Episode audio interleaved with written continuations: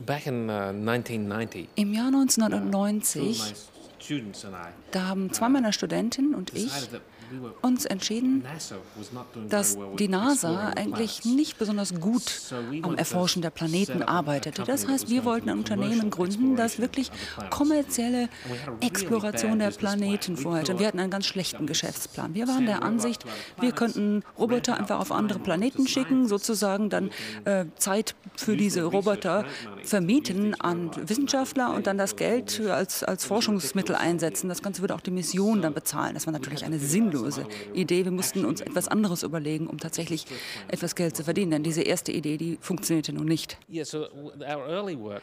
Ja, unsere anfängliche Arbeit lief darauf hinaus, einen Roboter zu bauen, der in der. Lage war, auf einer Planetenoberfläche zu laufen. Und wir haben dann mit einer anderen Organisation auch in den USA zusammengearbeitet, und zwar mit der Organisation für äh, ballistische Raketenabwehr, die Raketen und Satelliten um den Mond äh, in den Orbit geschossen hatte. Und wir haben da die Absicht gehabt, auch mit einem Prototyp auf dem Mond zu landen und dann die alte äh, Stelle, wo Apollo 15 gelandet war, zu untersuchen und dort wissenschaftliche Tests durchzuführen auf der Oberfläche des Mondes, da wo ja seit 25 Jahren nichts mehr untersucht worden ist. Aber als Resultat des Tests, den wir durchgeführt hatten, an einem äh, Luftstützpunkt, hat dann die NASA sich entschieden, oh, also vielleicht sollten wir besser einen Roboter mit einer unserer Missionen äh, dorthin schicken. Und also haben sie plötzlich angekündigt, sie würden einen Roboter auf diese Mars-Mission mitschicken. Das ist dann im Jahre 1997 passiert. Also auf der Basis eines Prototypen, den wir für sie damals äh, gebaut haben in unserem Düsenantriebslabor. Also letztendlich sind unsere Roboter tatsächlich auf die Planeten gekommen, aber nicht direkt durch unser Unternehmen. Sie hatten einen, einen Aufsatz geschrieben, eine Veröffentlichung mit dem Titel Schnell, billig und außer Kontrolle. Control. Eine Roboterinvasion in das Sonnensystem. Was ist die Idee dahinter? Was bedeutet schnell, billig und außer Kontrolle? Unsere in Grundidee war, 1980s dass damals in den 80er Jahren die NASA ja geplant hat, einen riesigen Roboter auf den Mars zu senden und die Kosten wären 12 Milliarden Dollar gewesen. Das heißt, wir haben dann einen Roboter mit sechs Beinen gebaut, den wir Genghis genannt haben, der nur ein Kilogramm wiegt und hatte die gleichen Fähigkeiten wie dieser große Roboter, den die NASA plante zu bauen. Das heißt, wir waren der Ansicht, wenn man, sagen wir, 100 dieser nur ein Kilogramm schweren Roboter ausschicken würde, statt dieses riesigen Kilo, 1000 Kilo schweren, dann wäre die ganze Mission preiswerter. Denn natürlich wäre die Masse, die man dann in den Orbit schießen müsste, sehr viel geringer und damit das Ganze billiger. Wir haben auch gedacht, dass wenn wir einen kleinen Roboter bauen, und wir hatten ja schon in nur zwölf Wochen den ersten Prototypen fertig, dass wir auf dieser Basis dann auch schneller die Roboter entwickeln könnten. Das heißt, es würde alles eine sehr viel schnellere Art und Weise sein, auf andere Planeten zu kommen. Und dann haben wir gedacht, wenn wir also diese Roboter sozusagen auch autonom sich auf der Planetenoberfläche Mars hier bewegen konnten, ohne dass da irgendwie Fernkontrolle von Menschen erfolgen müsste, dann wird das Ganze äh, preiswerter sein. Und wir haben statt autonom einfach außer Kontrolle gesagt, das deshalb also schnell, billig und außer Kontrolle. Das ist vielleicht ein bisschen komisch formuliert, aber irgendwann hat die NASA diesen Slogan tatsächlich angenommen, aber ist etwas umgeendigt. Die haben gesagt, schneller, billiger, besser. Denn dieses außer Kontrolle, das war ihnen zu radikal. Also wir sind sozusagen der Albtraum für Risikokapitalanleger, denn wir machen gleichzeitig eine Unmenge verschiedener Dinge. Also wir sind nicht wie ein traditionelles Gründungsunternehmen. Uh, Wir bauen Roboter, die zum. Beispiel äh, in Ölquellen hinuntergelassen werden. Also die, die. Ölbohrlöcher, die gehen dann nicht mehr ganz gerade runter, senkrecht wie in der Vergangenheit. Sie gehen ein Stück gerade, dann, dann folgen sie sozusagen dem äh, Erd der Oberfläche, das heißt auch mal Kurven. Und wenn man hier bohrt, dann ist das sehr schwierig, Instrumente zum, zur Messung herunterzulassen. Man muss das also sozusagen durchzwängen. Und es ist sehr, sehr teuer, äh, noch einmal because or anzustellen. man muss da Meilen oder Kilometer und Kilometer von Kabeln hineinbringen, um dann gewisse Messinstrumente durchzuführen. Das heißt, wir haben einen Roboter gebaut, etwa 14 Millimeter lang, der dann auf einem kleinen Lastwagen äh, transportiert werden kann. Der wird dann von zwei Leuten nur in einer bestehenden Ölquelle installiert und der kann da 10, 12 Stunden völlig autonom arbeiten, ohne dass es irgendeine äh, Fernsteuerung von oben gibt. Und dieser Roboter misst dann, was tatsächlich in dieser, im Inneren dieser Ölquelle passiert passiert. Und äh, das Ziel ist, man kann zum Beispiel solche Regionen abschalten, in denen zu viel Wasser sich aufhält und andere äh, vielleicht forcieren, in denen bessere Ölproduktion möglich ist. Das heißt, durch den Einsatz von Robotern wird es preiswerter, mehr Öl aus bestehenden äh, Bohrquellen zu bekommen. Wenn man also, nachdem man Öl produziert hat, das Ganze so äh, äh, erhöhen kann, die Produktion, dann ist das ein Kostenfaktor. Also normalerweise ist ein Bohrloch so, dass es nur 20 Prozent des Potenzials tatsächlich produziert. Wenn man einen Roboter einsetzt, wird das auf 40 Prozent erhöht. Die meisten Bohrlöcher, gerade in der ehemaligen Sowjetunion, sind nicht sehr gut ähm, ausgenutzt worden. Die haben nur 7 Prozent ihres Potenzials erreicht erreicht. Das ist eine große Chance, da noch einmal in diese Bohrlöcher hinzugehen. Wenn man das also preiswert kann, die noch einmal neu zu analysieren. Und mit Robotern kann man das preiswert machen und dieses bestehende Bohrloch noch einmal erarbeiten. Also das ist ein Bereich, in dem wir arbeiten. Aber wir stellen auch Spielzeuge her. Uh, wir haben zum Beispiel äh, Roboter-Spielzeug äh, gebaut, die so viele Sensoren haben, dass sie auf die Art, wie man mit ihnen spielt, reagiert. Also sie können zum Beispiel selber äh, dann sprechen. Einer der Roboter ist eine Puppe, hat auch Gesichtsausdruck, Mimik. Uh, und dieser Roboter versteht dann, was das Kind mit ihm tun will und reagiert interessant auf diesen Wunsch. Und etwas anderes, also wir machen ganz viele Dinge. Etwas anderes, das wir machen, ist der Bau von Robotern äh, für Erkundungen. Zum Beispiel kann man einen Roboter aussenden, um eine äh, mögliche Bombe zu untersuchen, die da irgendwo sein könnte. Und wir haben festgestellt, dass wir in New York diese Roboter am 12. September eingesetzt haben. Das heißt also den Tag, nachdem dieses, äh, diese Anschläge passiert sind. Da waren unsere Roboter da und sind in den Schutt vorgestoßen, da wo es für die Menschen noch zu gefährlich war, sich zu bewegen und haben nach Überlebenden gesucht. They have infrared sensors. Sie haben Infrarotkameras. Aber sie sind auch auf, auf äh, sind Kettenfahrzeuge sozusagen, dass sie sich also auf diesem Schutt wunderbar bewegen können, auch in kleine Löcher vordringen können, wo Menschen gar nicht hinein könnten, wo es auch vielleicht zu gefährlich wäre für den Menschen. Sie haben, es gibt eine Puppe, ein Spielzeug, das äh, My Real Baby. Was kann My Real Baby? What can My Real Baby do?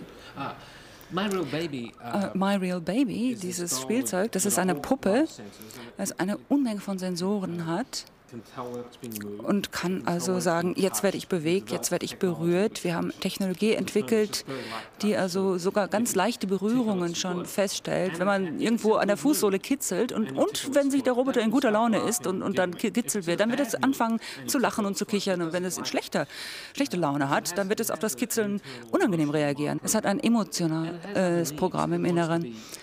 Und äh, es sind auch Bedürfnisse mit eingebaut. Ab und an ist zum Beispiel das Nahrungsbedürfnis da. Die Puppe wird Hunger, wird ein bisschen unlustig, beginnt zu weinen. Wenn es aber dann das, das Fläschchen bekommt, die Sensoren, es ist auch ein magnetischer Sensor im Mund mit eingebaut, also ein kleiner Magnet dann auch an der Milchflasche. Dann äh, wird also das Fläschchen gegeben und dann beginnt die Puppe daran zu saugen und das gefällt ihm. Also wenn diese Bedürfnisse dann erfüllt sind, dann wird die Puppe einfach besserer Laune sein und wenn die Bedürfnisse nicht erfüllt werden, dann wird die Puppe weniger weniger und weniger zufrieden sein. Einen Roboter zu Erkundungszwecken oder Planetenerkundungen auszubauen, das ist sehr, sehr teuer. Oder auch die, die für die Bohrlöcher gedacht sind. Aber für den Spielzeugmarkt, da müssen diese Roboter unglaublich billig sein. Wir haben gar nicht begriffen am Anfang, wie billig sie sein mussten. Man kann diese Roboter nicht einfach nur in einer Fabrik in den USA bauen. Also das würde viel zu teuer sein. Das heißt, wir haben eine ganze Reihe unterschiedlicher Orte, überall im ähm, Fernen Osten, China, Vietnam, Taiwan. Da werden dann unterschiedliche Komponenten genau dort gebaut, wo es kostengünstig ist. Vor einigen wenigen Jahren bin ich nach Taiwan gereist und habe versucht zu lernen, wie man das macht. Und meine erste Erfahrung war mit einer sehr kleinen Firma, einem Spielzeugunternehmen, geleitet von einem in Taiwan lebenden Briten. Ich habe dort einige Tage verbracht. Und das Ganze war zur Zeit dieser, dieses Tamagotchi-Wahnsinns in, in Japan, als die japanischen Unternehmen furchtbar viele Tamagotchis verkaufen. Und dieser Fabrikant hat gesagt, er wird eine Version dieser Geräte selbst auch bauen. Das heißt, er hat einen äh, Programmierer in Hongkong unter Vertrag genommen, um einen Mikroprozessor zu programmieren. Und er konnte diese Mikroprozessoren für, sagen wir mal, etwa 20 Cent umgerechnet kaufen im Jinshu Industriepark in Taiwan. Aber dann, ich habe also wie gesagt einige Tage mit ihm verbracht und er hat mich gefragt, ob ich das für eine gute Idee halte. Und ich, ja, ich wusste nicht so recht, aber schließlich und endlich so, sagen wir mal, am dritten Tag etwa, da hat er dann gesagt, gut, ich habe mich entschlossen, ich werde acht Millionen dieser Dinger bauen. Und dann hat er jemanden angerufen und dann gab es ein gewissen Disput und gesagt, also er wird acht Millionen kleine Plastikhüllen kaufen und derjenige am anderen Ende der Leitung sagt, vier Cent pro Hülle. Nein, nein, muss dreieinhalb sein. Mehr als dreieinhalb Cent kann ich mir nicht leisten. Nach weiterer Verhandlung war dann das, der Abschluss gemacht, er hat das Telefon wieder hingelegt, dann wieder einen neuen Anruf gemacht und den äh, Chip-Hersteller gemacht und die gleiche Art von Handel fand da statt. Und das hat er für jede einzelne Komponente gemacht. Er hatte überhaupt keine Papiere, keine Spreadsheets, keine Computer, just a phone. Nur das Telefon und sein Hirn. Und dann hat er angefangen, auch noch Zulieferer anzurufen. Hat jemand in Frankreich angerufen und gesagt, ich habe hier 200.000 von diesen am 10. Oktober. Und dann hat er überall in der Welt angerufen. Alles war sozusagen in seinem eigenen Gehirn fest. Er hatte keine Pläne oder sonst etwas. Ich war ich absolut erstaunt. Das war alles altmodisches äh, Handeln, so wie man früher im Markt gehandelt hat. Also von ihm habe ich gelernt, wenn man ein Spielzeug bauen will, in dem also Plüsch ist, also Material, das dann vielleicht auch noch ausgestopft ist. Da muss man das in Nordvietnam machen lassen, denn da ist das am billigsten. Äh, das in China machen zu lassen, wäre viel zu teuer. Die Chips, die muss man in Taiwan kaufen. Die werden dann in Südchina mit dem äh, Schaltkreis verbunden, dann wieder in Südvietnam was anderes zu machen. Das alles muss man so zusammenbauen. Und das Ganze in einer Art, die eigentlich präindustriell ist, eine Art Tauschhandelssystem. Sie haben einen äh, Roboter gebaut am MIT oder entwickelt. Genghis. Wie kommt es überhaupt zum Namen? What gave you the, the idea for the name? Well, Genghis is a, was a six-legged robot. Well, that was a six, das war ein sechsfüßiger Roboter, der konnte über alles steigen, was im Weg lag. Also er musste nicht einen Umweg machen, sondern konnte einfach darüber steigen. Und wir haben furchtbar viele Namen uns ausgedacht. Und einer meiner Studenten sagt, das ist wie Genghis Khan. Das Interessante an Genghis ist, und ihre Erfindung gewissermaßen ist, das Entfernen der Kognitionsbox. Bis dahin ging man davon aus, dass ein Roboter eine zentrale Steuereinheit besitzen muss. Und nun kamen Sie und sagen, es braucht keine zentrale Steuereinheit. Ja, das war in den 70er Jahren, Anfang der 80er Jahre. Da haben die ersten Leute mobile Roboter angefangen zu bauen. Die waren noch sehr langsam. Und diese Roboter schauten sich die Welt an mit so vielleicht äh, zwei Fernsehkameras eingebaut, so einer Art Tiefenkarte wurde dann erstellt. Und dann wurde ein internes Modell der Welt gebaut. Und dann wurde sich überlegt, wie kann man dieses Modell bewegen und dann später sozusagen mit geschlossenen Augen auch einen Meter vorwärts gehen. Und dann musste man 15 Minuten mehr Berechnungen anstellen über die Struktur der Welt, bevor dann ein weiterer Schritt getan werden konnte. Aber betrachten wir da einmal Insekten, die Moskitos, die können also pro, pro Sekunde einen Meter zurücklegen, die können äh, äh, Beute finden wie mich oder ihren äh, anderen nachrennen die haben vielleicht äh, 10.000, 20.000 Neuronen nur, vielleicht eigentlich sehr schnell. Die Leute, die Roboter bauen, die haben die größten Computer der Welt gebraucht, um den Computer einen Meter pro 15 Minuten zurücklegen zu lassen. Und ein Moskito mit 10.000 oder 20.000 Neuronen, der kann einen Meter pro Sekunde zurücklegen. Also war irgendwas für mich an der Organisation nicht richtig. Und ich habe gesagt, wir hatten die falsche Organisation in den Robotern. Und das kommt daher, weil die Leute sich ursprünglich immer Gedanken gemacht haben, wie wir selbst vorgehen.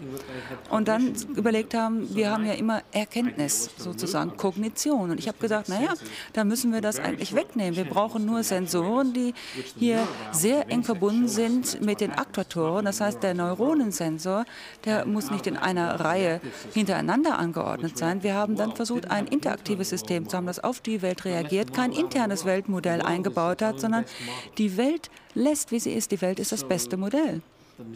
Also das heißt, der Moskito, der bezieht sich ja immer auf die externe Welt und reagiert darauf. Ja, ich glaube, so hat sich auch unsere eigene Intelligenz entwickelt. Wir entstammen einfacheren äh, Wesen und diese Wesen hatten ja keine Kognition. Das kam erst später. Wir können das meiste von dem, was wir tun, auch schon ohne Erkenntnismöglichkeit tun. Das hängt einfach davon ab, dass wir die Welt wahrnehmen und uns in ihr bewegen. Ja, auf der einfachsten Ebene bei äh, Genghis hat man das so, dass die Verbindung zwischen dem, was die Beine fühlen und dem, wie sie sich bewegen. Hier haben wir also jetzt zum Beispiel das, das Bein des Roboters. Es geht hier auf ein Hindernis. Wenn es das äh, sieht, dann wird es automatisch hochgehen und über dieses Hindernis hinwegsteigen. Und das heißt, da haben wir die Basismöglichkeit, weiterzugehen nach vorne und auch über Hindernis zu steigen. Dazu gibt es aber jetzt diese Infrarotsensoren. Er sagt, naja, vielleicht ist da vorne rechts noch jemand. Und das heißt, da werden diese äh, Verhaltensmuster des Beines moduliert und das rechte Bein wird kleinere Schritte machen und damit wird dann der Roboter sich rechts hinwenden, also auf den Menschen zu, der rechts empfunden wird. Der Roboter muss hat aber keine Repräsentation. Das heißt, also hier ist ein Wesen, hier werde ich dieses Wesen jetzt jagen, sondern es ist eine direkte Verbindung. Hier befinden sich Infrarotsensoren und entsprechend werden jetzt die Beinbewegungen leicht verändert, ein bisschen kürzer auf der rechten Seite, wo eben die Infrarotsensoren etwas entdeckt haben. Also wenn man als Mensch den Roboter betrachtet, dann wird der Roboter ganz still sein. Und wenn jemand plötzlich sich bewegt, dann wird der Roboter diesem folgen. Das heißt, für denjenigen, denjenigen, der es nur beobachtet, da sieht es aus, als hätte der Roboter eine Absicht. Aber das ist nicht so. Es ist nur so gebaut. Es gibt keine explizite Absicht im Inneren. Und ich glaube, genauso ist es doch bei uns Menschen auch. Wir sagen immer, jemand anders hat da Intentionen oder wir selbst haben Intentionen, aber sehr oft sind diese Intentionen tatsächlich nicht explizit in unserem Inneren oder dem Inneren des anderen. Sie sagen, ein Roboter muss situiert und verkörpert sein. Das ist gewissermaßen aus diesen beiden Komponenten besteht ein, ein uh, Roboter. Wenn Sie mir die Begriffe einmal beschreiben, situiert und verkörpert. Uh, Etwas ist situiert, wenn es auf die Welt reagiert. Uh, also auf das, äh, was die Welt macht und was die Welt tut, wird das, was der Roboter tut, auch ändern. Das heißt, äh, und natürlich hat auch so die Physis, das heißt der Körper in der Welt, eine Auswirkung auf das Verhalten. Roboter sind allerdings im Gegensatz zu den meisten anderen physischen Objekten tatsächlich äh, verkörpert. Auch wenn Informatiker sagen, alles muss digital gemacht werden, vieles kann durch die reine physisch, durch die physikalische Bewegung des Körpers erreicht werden. Bei Genghis hatten wir nicht äh, einen bestimmten Weg für den Körper uns ausgedacht. Wir hatten nur gesagt, wir haben jedes dieser Beine mit dem Körper verbunden und so wie sich die Beine bewegen, wird sich der Roboter eben bewegen. Das ist natürlich sehr stark noch modelliert. Man kann also äh, auf das Verhalten des Weines jeweils eingehen. Aber ich glaube, sind heute viele Menschen, was ich äh, digitale Chauvinisten nennen würde. Das ist ein bisschen äh, die äh, Neurowissenschaft. Die Neurologen glauben immer, das äh, Gehirn kann man erklären, wenn man den Computer als Metapher nimmt. Aber ich glaube, dass das nicht ganz die richtige Metapher ist. Das ist nämlich äh, wichtig, wie wir in der Welt situiert sind, aber auch, dass wir einen rein physischen Körper haben. Es ist nicht nur rein komputationell zu sehen. Wenn Sie mir mal Beispiele geben für Computer oder auch, die situiert sind, aber nicht verkörpert oder verkörpert und nicht situiert. Uh, also ein äh, Fluglinienbuchungssystem ist ein situiertes System. Denn äh, Sie werden mit diesem System einen Platz auf einem ganz bestimmten Flug, so er denn verfügbar ist, buchen können. Aber später, wenn alle Sitze irgendwo anders schon äh, äh, von anderen genommen werden, dann wird es nicht mehr möglich sein. Das heißt, reagiert auf Veränderungen, hat aber keinen Körper. Jetzt ein traditioneller Roboter irgendwo an einem Fließband zum Beispiel Farbe aufsprüht, ist natürlich äh, verkörpert, denn der Arm hat, äh, der sich ausstrecken kann, der hat sehr starke physische Bewegungen. Es ist sehr wichtig, dass er Kontrollfunktionen hat. Aber vielleicht ist dieser Roboter bzw. dieser Arm so programmiert, dass nur Autotüren mit äh, Farbe, mit Lack besprüht werden. Wenn also eine Tür kommt, dann wird dieser Computer, äh, dieser Roboter anfangen, normal äh, den Lack zu versprühen. Aber wenn plötzlich irgendwo, äh, sagen wir mal, der, ähm, der, der Kofferraum des Autos da ist, dann wird es das nicht machen. Also das ist ein Roboter, der ist zwar verkörpert, aber er ist nicht situiert, weil er nicht auf das reagiert, was tatsächlich in der Welt ist, sondern nur auf die Vorprogrammierung. Sie schreiben in Ihrem Buch, ich bin überzeugt, dass Intelligenzleistungen aus der Interaktion von Wahrnehmung und Handlung entstehen. Und dass in deren ausgewogener Implementierung auch der Schlüssel zur allgemeinen Intelligenz liegt. Interessant finde ich das Wort ausgewogen und entstehen. Also Die Implementierung uh, unseres Auges, unseres menschlichen Auges hat, wenn wir äh, einen äh, Zeitpunkt setzen bei der Entstehung von ersten äh, einzelligen Lebewesen, etwa begann vor 3,4 uh, Milliarden Jahren. Und jetzt besitzen wir dieses Auge, äh, das, das wir haben. Das heißt, es gibt sozusagen einen planvollen Funktionszusammenhang aus dem heraus das Auge entstanden ist.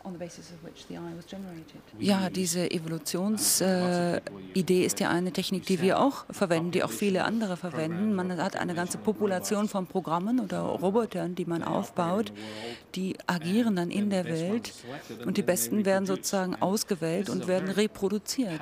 Das ist eigentlich eine sehr, sehr äh, mächtige Technik, die in den letzten 10, 12 Jahren entwickelt wurde. Das äh, hat bis jetzt noch nicht zu einer äh, sich unglaublich schnell entwickelnden Evolution geführt, aber es hat zu sich evolvierenden Robotern und Programmen geführt, die eigentlich ganz erstaunlich sind, denn sie entwickeln sich nicht so, wie es unbedingt der Ingenieur erwarten würde. Zum Beispiel, wenn Sie sich bei den Düsenantrieben äh, die un unterschiedlichen Rotorblätter anschauen, auch die werden eigentlich durch Evolution entwickelt und sind so entwickelt worden, dass man die entsprechend ideale äh, Form hat. Wenn man in einem Flugzeug sich bewegt, dann ist man auch in einem evolvierten integrierten System.